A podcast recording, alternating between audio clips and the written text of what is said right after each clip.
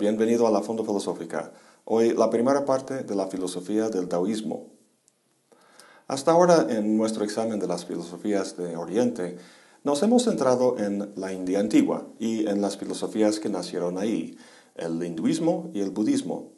Ahora vamos a pasar a China a considerar una de sus más conocidas tradiciones filosóficas y religiosas, el taoísmo.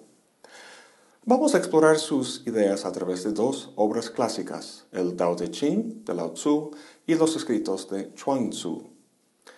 Antes de seguir, obviamente no soy chino y no hablo el chino, y no dudo que estoy pronunciando mal estos nombres. Con eso dicho, pasemos al tema. Como siempre, para comprender una novedosa forma de pensamiento conviene entender el contexto en el que nace y las ideas que transforma. En el caso del taoísmo, este contexto es el confucianismo. Confucio vivió entre 551 y 479 años antes de la era común. La filosofía social y antropológica que desarrolló ha ejercido una enorme influencia en la cultura y el pensamiento chino durante más de dos milenios. Es difícil para nosotros en Occidente apreciar los logros de otra cultura, bueno, no sé si Occidente y Oriente pueden llamarse culturas, pero el punto es que la gente, sea china o mexicana, oriental o occidental, opera con un sesgo cognitivo que valora los logros de su cultura sobre los de otra. Sin embargo, creo que los chinos tienen de qué jactarse. Hace unos años vi una foto que me dejó estupefacto. Compara el tamaño del galeón que usaba Cristóbal Colón con un enorme galeón chino de la misma época. Y si comparamos Confucio con su equivalente, tanto histórico como intelectual, sería con Platón, pero como Colón queda en desventaja. Obviamente Platón ha influido muchísimo en la historia de la filosofía occidental y en el pensamiento en general. No obstante, su gran obra, La República, nunca logró su meta de realizar una sociedad ideal donde los filósofos sean reyes, Confucio, en cambio, logró su meta con creces. El confucianismo sigue siendo una parte medular de la sociedad china hasta hoy en día. Cualquier chino sabe quién es Confucio. La mayoría de los mexicanos y los gringos no tienen ni idea de Platón. Bueno, entonces, ¿de qué se trata el confucianismo? Confucio vivió en un momento de mucho trastorno político y social. La sociedad feudal anterior gozaba de cierto orden y estabilidad, pero en esta época estaba desmoronándose y había diversos caudillos apoderándose de diferentes territorios de forma violenta. Hubo diversas propuestas para remediar el problema, para restablecer la cohesión social, pero la que a fin de cuentas tuvo éxito fue la de Confucio. El confucianismo es una abarcadora filosofía de vida que a través de convenciones y ritos sociales, legales y éticas moldea a los individuos desde temprana edad para que formen parte íntegra de la sociedad y para que funcionen de forma armoniosa con los demás. El producto de este acondicionamiento es lo que Confucio llamaba un hombre superior o noble, un hombre que guarda compasión y un sentido de responsabilidad para su prójimo, una virtud que está codificada y inculcada en la educación y en las costumbres y protocolos sociales. Me pregunto si Kant y Rousseau leyeron a Confucio, pues el sometimiento a la obligación moral y el privilegio dado al colectivo, parecido a la voluntad general en Rousseau, es muy marcado. Piense lo que se piense del confucianismo, logró en buena medida el orden y la estabilidad social y ha durado más de dos milenios. Entonces, ¿qué problema tiene el taoísta con el confuciano? ¿Es que al taoísta le fastidia tener que fijarse en reglas y costumbres éticas para alcanzar un bien común? ¿Prefiere el egoísmo y el placer individual? No. De hecho, en esto los dos están de acuerdo. Una vida en búsqueda del poder, la riqueza y el placer desenfrenado es la vida de un esclavo, ya que esas cosas dependen de condiciones externas a las que uno está siempre tratando de acoplarse. Uno vive estresado, pensando constantemente en un futuro que no puede controlar del todo, en vez de vivir tranquilamente en el presente. Sin embargo, aun cuando el confuciano actúe para promover el bien común y la armonía, lo hace de la misma manera que el hedonista busca el placer, a saber, concibe el bien o la felicidad como un objeto ausente que a través de un esfuerzo consciente puede actualizar o realizar. ¿Cuál es el problema con esto? Lo veremos con más detalle al discutir las ideas de Lao Tzu y Chuang Tzu.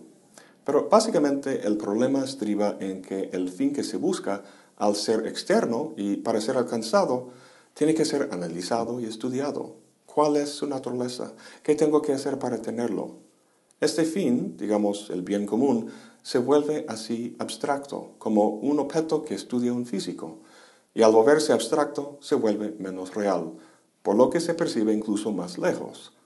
En el proceso, uno se centra más en los medios que se consideran necesarios para alcanzarlo, los cuales se vuelven cada vez más complicados, hasta llegar al punto donde la vida y la energía de uno se han vuelto totalmente consumidas por los pasos a seguir en vez del fin al que uno se dirigía, un fin que, por cierto, ya se ha olvidado.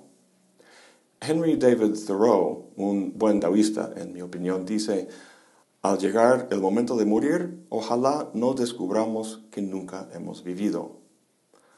Para el taoísta, todo tipo de moralismo convierte el bien que busca en un mal, porque la propia búsqueda desesperada de ese bien distrae a uno del bien que ya posee.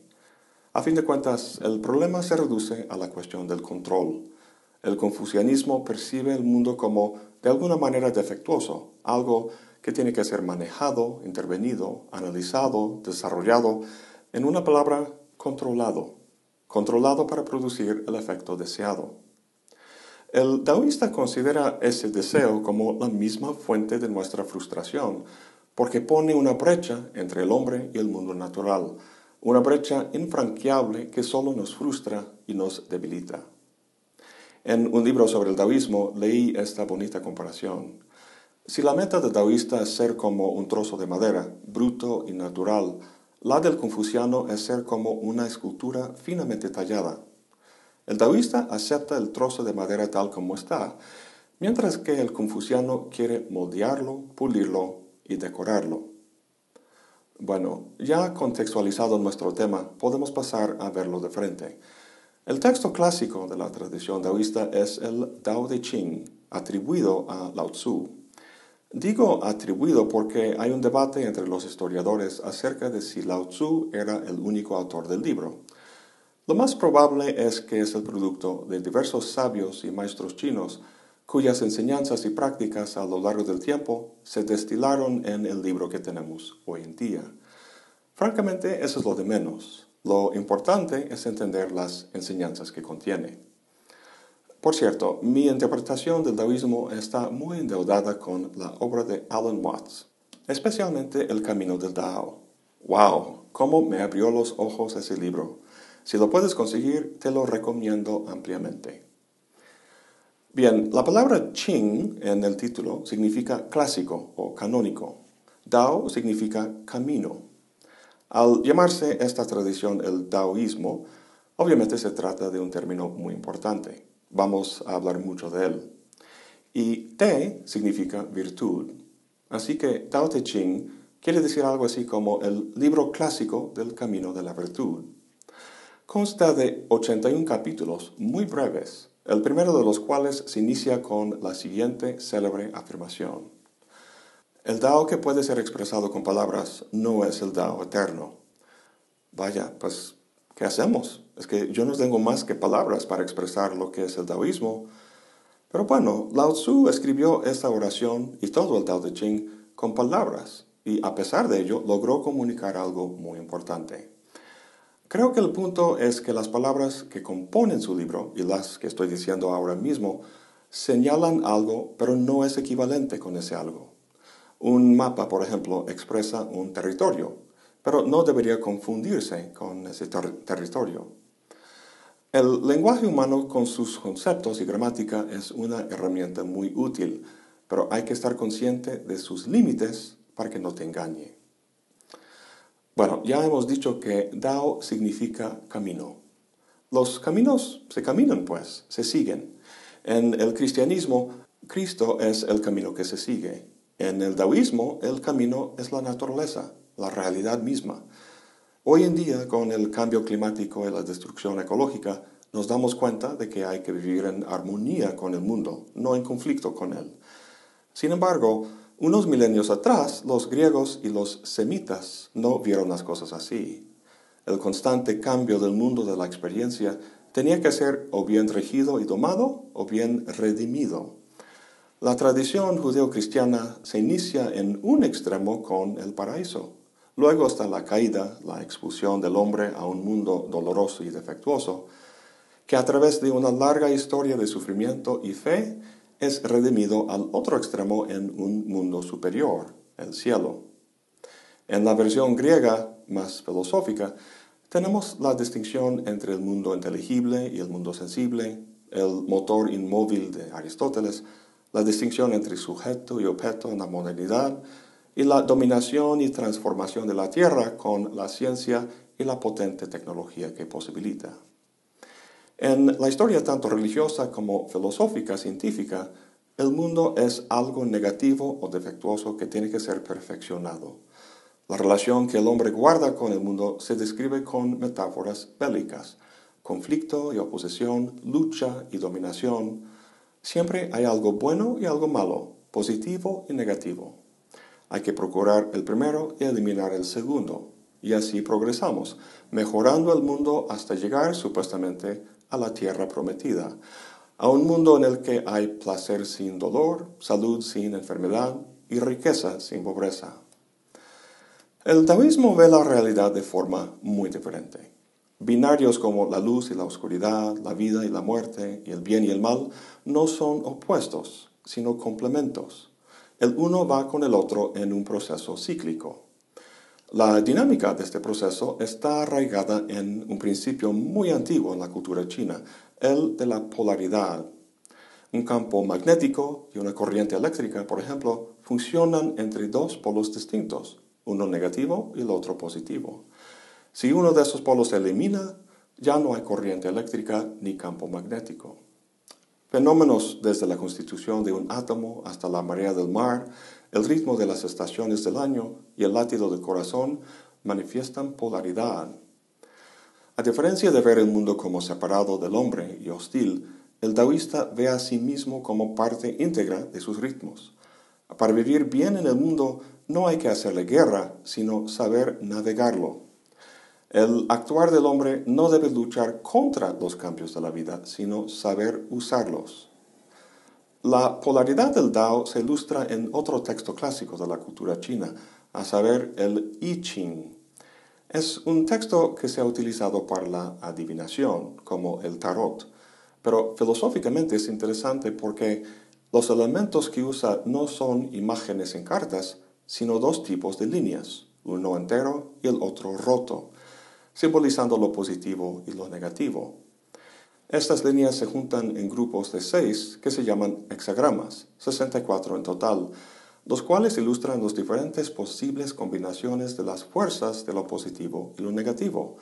La alteración de estas fuerzas a lo largo de los hexagramas es la dinámica o el proceso del Tao. Todo esto está representado de forma condensada en la bandera de Corea del Sur, Aquí vemos cuatro trigramas que representan fuerzas muy básicas y en medio un símbolo que has de reconocer, la famosa imagen del yin y el yang. La polaridad del Tao consta de un elemento pasivo y negativo que los antiguos chinos asociaban con lo femenino. Este es el yin, la parte negra de la imagen, y un elemento activo y positivo, lo masculino, que es la parte blanca. Llamar uno positivo y el otro negativo no significa que uno sea mejor o superior al otro. Es simplemente una manera de indicar que el camino de la realidad es rítmica, oscila entre dos extremos. Inhalación y exhalación, el sístole y el diástole del corazón, las crestas y los senos de la marea, noche y día, vida y muerte, todos esos fenómenos manifiestan esta polaridad. Si la inhalación es la parte blanca de la imagen, vemos que va en ascenso hasta llegar a su estado pleno, pero luego tiene que ceder a su opuesto, la exhalación. Si no lo hiciera, no habría respiración. El Tao Te Ching habla de esta polaridad no solo con ejemplos de la experiencia común, como la respiración, sino también en términos filosóficos muy abstractos, como el ser y el no ser. En un famoso pasaje dice, 30 radios convergen en el buje de una rueda, y es ese espacio vacío lo que permite al carro cumplir su función. Modelando el barro se hacen los recipientes, y es su espacio vacío lo que los hace útiles. Puertas y ventanas se abren en las paredes de una casa y es el espacio vacío lo que permite que la casa pueda ser habitada. Lo que existe sirve para ser poseído, lo que no existe sirve para cumplir una función. En Occidente el ser hace batalla con el no ser, pero en el taoísmo estos dos polos no están en conflicto entre sí, sino que se complementan cosa que se simboliza en la imagen del yin y el yang, con el punto de negro dentro de la parte blanca y el punto blanco dentro de la parte negra. De esta manera, la imagen expresa la idea de que el camino de la realidad es orgánico y relacional, a diferencia de un mecanismo o un artefacto compuesto de partes. En este último hay que dirigir y controlar las partes para que cierta configuración o perspectiva sobresalga o gane mientras que en la concepción orgánica del Tao, la idea es ponerse en balance y armonía con los ritmos que nos rodean, de los cuales obviamente formamos parte. Me gustaría hablar más de este carácter orgánico del Tao. Los chinos tienen una palabra, Li, que lo describe muy bien, pero mejor lo vemos en el próximo video, junto con lo que se dice sobre la virtud o Te. La virtud que el hombre necesita para ponerse en armonía con el Dao se llama Wu Wei, un tema muy interesante que veremos con mucho detalle. Eso es todo por hoy. Gracias por acompañarme. Hasta la próxima y buen provecho.